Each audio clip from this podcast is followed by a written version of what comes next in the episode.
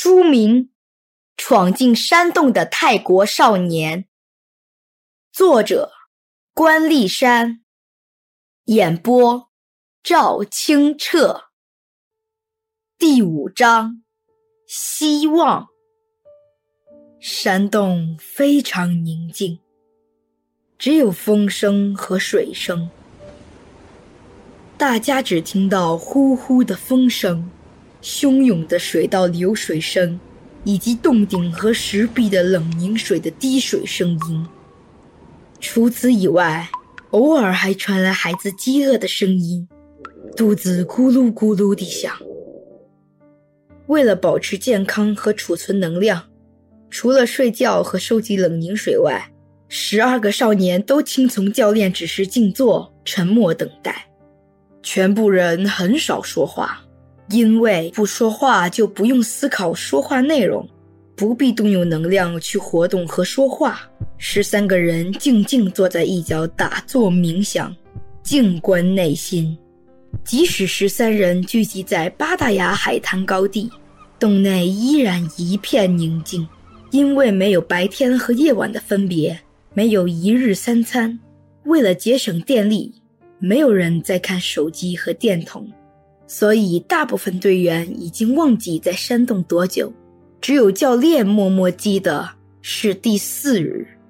阿朗的生日蛋糕早已吃光，只余下少许零食。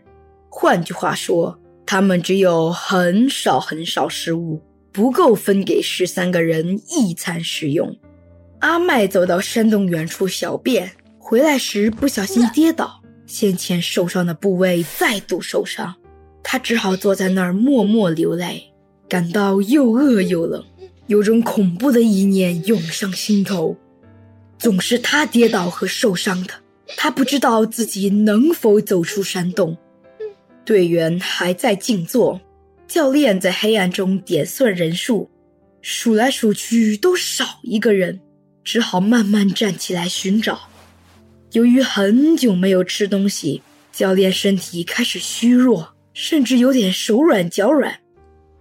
站直后，深深吸一口气，然后饮几口今日收集到的冷凝水。山洞的冷凝水冰凉如雪。教练打一个寒战，站定好一会儿，才凭听力追寻微弱的声音来源，慢慢走进阿麦。阿麦，有没有受伤？教练近距离看清楚是阿麦后，低声问：“先前受伤的部位流血，觉得双腿酸软，刚才跌倒，不想再站起来了。”阿麦有气无力说：“不要紧，我们在这坐一会儿。”教练在阿麦身旁坐下来，只觉地上泥土湿润，水汽从地上直透全身，不觉颤抖起来。教练，我们可以离开吗？疑惑有些人可以离开，有些不可以呢？阿麦站立问，连声音都有点颤抖。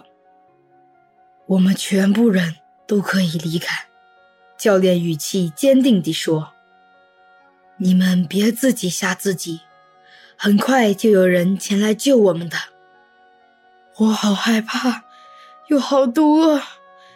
好肚饿，快饿死了！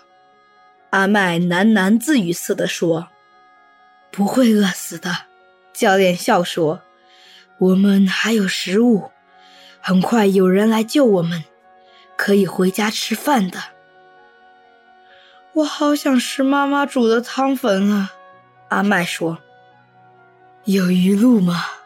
教练问：“有。”还有芽菜和肉丸，妈妈煮的特别美味。阿麦笑说：“想起一碗热腾腾的肉丸汤粉，心里充满喜悦。”